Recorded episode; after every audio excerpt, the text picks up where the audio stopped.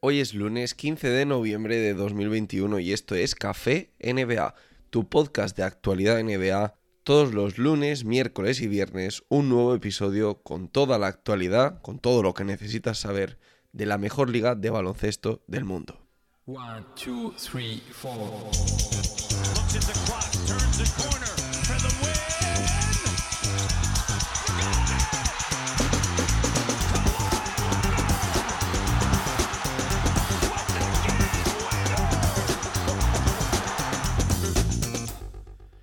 Y bueno, casi seguro que estás escuchando esto el martes 16 de noviembre, pero estas son las noticias del 15 de noviembre de la newsletter también que envié. Os dejo el enlace en la descripción para que os suscribáis y como veis sigo teniendo la voz un poco tomada y por eso ayer no pude grabar. Sin más, empezamos. Los Lakers infravaloraron a Caruso. Caruso ha visitado recientemente el podcast de Gigi Reddick y ha dejado caer que los Lakers le ofrecieron menos de 15 millones de dólares por dos temporadas.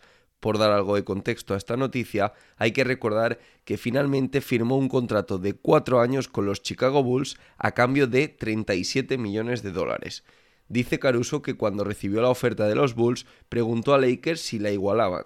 Recibió un rotundo no Caruso no se lo tomó a mal, de hecho, con la intención de hacer un esfuerzo para seguir la franquicia de Púrpura y Oro, les preguntó si le ofrecerían aunque fuera algo menos. La respuesta del equipo angelino no varió y volvió a ser un no rotundo. Stephen Curry supera a Ray Allen. Stephen Curry ya es oficialmente el jugador con más triples anotados en la historia de la NBA, sumando regular season más playoff el base de los Warriors superó los 3.358 triples de Ray Allen el pasado viernes, necesitando la friolera de 585 partidos menos para superar esta cifra. El siguiente récord que romperá con toda seguridad Stephen Curry son los 2.973 triples en regular season, otra marca histórica de Ray Allen que dejará atrás probablemente, si la suerte le acompaña y no hay lesiones ni nada, antes de terminar el año 2021. Actualmente suma ya 2.899 triples y esta temporada promedia más de 5 triples por partido, por lo que no debería alcanzarle más de un mes llegar a esa cifra. Y me estoy yendo a lo largo ¿eh? con el mes. Danny Ainge al rescate de los Portland Trail Blazers. Los Blazers se encuentran en medio de una investigación a su general manager, Neil Osley, por tratar de malas maneras a sus empleados.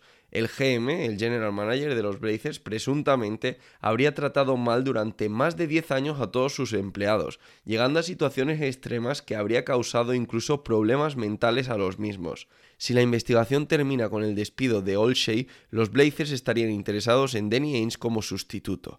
Por cierto, Ainge es natural de Oregón y por si no lo recordáis, fue general manager. Entiendo que lo recordáis todos, ¿eh? porque es de los general managers más conocidos.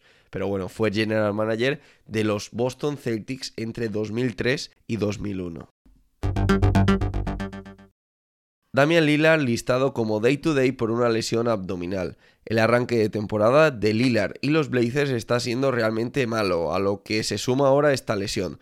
Billups tuvo que convencer a Lillard para que no jugase ante los Nuggets la pasada madrugada. Y parece que ante los Raptors tampoco va a jugar hoy. Esto no estaba en la newsletter, pero lo añado yo, ¿eh? LeBron James podría estar cerca de volver. Seguimos sin tener una fecha exacta, pero los rumores en torno al regreso de LeBron cada vez son más positivos y más eh, recientes, ¿no? Cada día las noticias son más buenas. El 6 de los Lakers se ha perdido precisamente los últimos 6 partidos por los problemas abdominales. Zion Williamson podría seguir de baja al menos hasta diciembre. Cada vez preocupa más la poca transparencia de los Pelicans en cuanto a la lesión del jugador en el pie. Desde el principio, de hecho, ha habido muy poca información con respecto a la gravedad de la lesión, fijando fechas como reevaluación en lugar de posibles fechas de regreso. De hecho, los Pelicans han sido criticados porque parece que cuando se estaban sacando los abonos de temporada y demás, que es cuando se que es cuando se produjo la lesión de Zion Williamson, podrían haber ocultado la gravedad de la misma para evitar que la gente pues no renovase su abono, por ejemplo. Kelly Olynyk será baja durante al menos seis semanas por un esguince de grado 2 en los ligamentos de su rodilla izquierda. Austin Reeves será baja durante al menos dos semanas por un esguince en el tendón de la corva. Y de André Hunter será baja durante los próximos dos meses tras tener que operarse la muñeca derecha. Mala suerte para el chaval que ya la pasada temporada solo pudo jugar 23 partidos por una lesión de rodilla. Y de momento esto es todo por hoy. Recordad cada lunes, miércoles y viernes un nuevo episodio de Café NBA. Recordad que os podéis suscribir también a la newsletter para recibir en vuestro correo las noticias a las 8 de la mañana hora de España. Y recordad que podéis seguirme en todas las redes sociales, arroba Javi Mendoza NBA, en Twitter, en Instagram, en Twitch o en YouTube.